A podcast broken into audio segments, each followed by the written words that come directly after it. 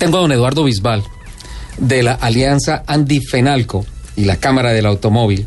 Es nada menos que el vicepresidente de Comercio Exterior de Fenalco y eh, miembro de la Alianza Andy-Fenalco para el sector del automotor, automotor con nosotros. Eh, obviamente, una de las más grandes autoridades en el tema, eh, desde la industria, desde el comercio, tratando de explicarnos el por qué arranca tan positivamente el mercado y es una noticia que celebramos y que aplaudimos. Don Eduardo, feliz año nuevo. Es la primera vez que hablamos este año en Autos y Motos en Blue Radio. Usted sabe que esta es su casa, que este es un tema de todos los sábados de nuestro contenido editorial y pues bueno, arrancamos muy positivo, don Eduardo. Muchas gracias, Ricardo. Un feliz año y un especial saludo para todos. Eh, sí, arrancamos muy bien este año, un crecimiento del 15,5% eh, en un escenario de tasa de cambio alta. Sí. Eh, pero se están consiguiendo buenas tasas de interés. Pero yo pienso que eh, un elemento que está pasando es que eh, este crecimiento también refleja, aunque le parezca extraño a algunos, un buen grado de confianza de los consumidores en la economía la cuando uno adquiere un vehículo, los vehículos generalmente eh, tienen una buena porción de crédito, crédito que va a un año, dos años, tres años, en fin. Claro. Y, cuando la gente se endeuda a largo plazo es porque tiene confianza. Eh, esa es la explicación creo que más importante que, que, nosotros estamos viendo. Lógicamente, pues hay una gran competencia, como lo mencionaban ahora ustedes, eh, entre los vehículos eh, en el mercado nacional eh, que también lleva pues a que los precios pues se mantengan en el mínimo posible. Un dato que tal vez no tienen ustedes porque no está en el informe es que las importaciones de vehículos a al mes de noviembre que es el último dato del, del DANE oficial vienen creciendo en dólares a un cinco y pico por ciento lo cual es eh, muy importante, muy importante, lo cual significa pues que la gente está demandando vehículos, eh, eh, cualquiera sea la circunstancia, y eso es muy importante porque el vehículo es un gran generador de riqueza, de servicios, de impuestos, en fin. Y, y de calidad de vida para los propietarios. Para todos, sí, sí, claro, claro. En unas ciudades colombianas donde el transporte público en el mejor de los casos, pues no es el mejor Y, y, muy deficiente, ¿no? Muy inseguro. Entonces, eso que hablaban ustedes ahora del índice de motorización es cierto, las ciudades colombianas no tienen carros. Parece Pero igual estamos trancados. Con relación, no, es que...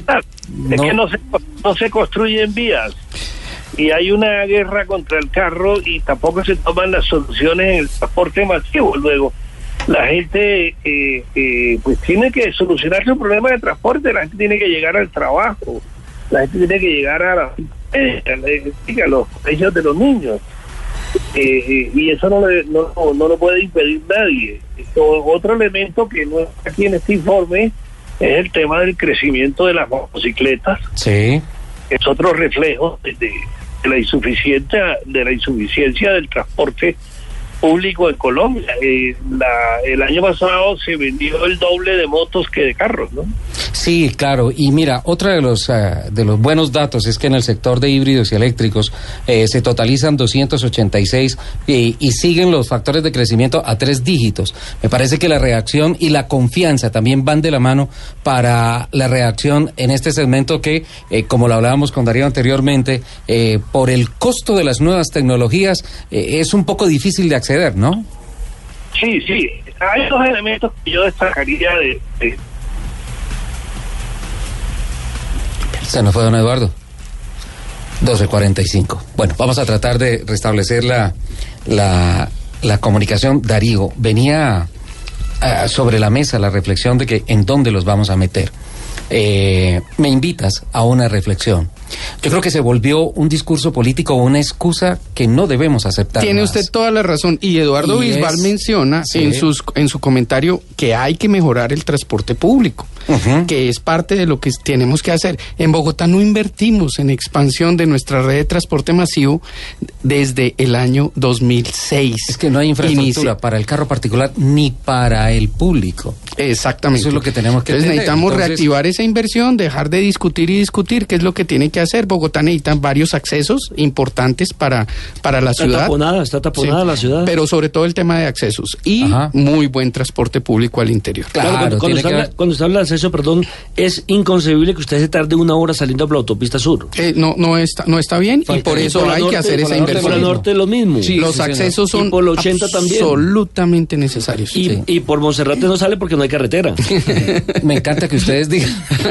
Hay un chuachi que usan dé- mucho los no- ciclistas. No le dé ideas a don Nelson. por Hay favor. una chuachi que utilizan mucho los Eh, ciclistas por- de fin por, de semana. por ahí va a ser la cuarta etapa del Tour colombiano. Uf, Ahí fin- dura, ahí va a ser. Ya, ya tenemos nuevamente a, a don Eduardo Bisbal, el vice- vicepresidente de Comercio Exterior de FENALCO. Don Eduardo, eh, me queda sobre esta nota y sobre las cifras tan positivas que estamos compartiendo, eh, la proyección desde la alianza Andy-FENALCO.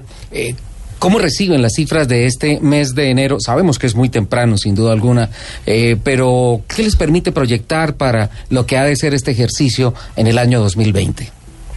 Eh, bueno, no, qué pena que se cortó la comunicación. No, tranquilo.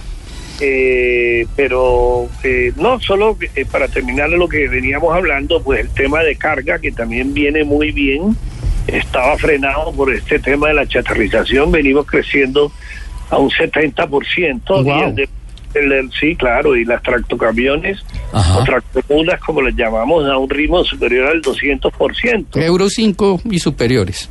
Eh, sí, bueno, eh, eh, sobre todo Euro 4, ¿no? Porque en Colombia ya no se puede traer menos de Euro 4, eh, que es muy positivo. Eh, y en materia de tecnologías limpias, yo creo que este año vamos a llegar alrededor a superar las 4.000 unidades, Ajá.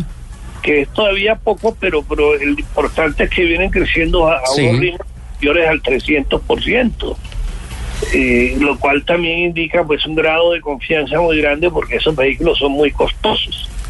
Eh, en cuanto a la pregunta que me hizo sobre lo que estamos pensando en la Sí. alianza eh, Andy Fenalco, eh, estamos pensando que este año vamos a sobrepasar las 275 mil unidades.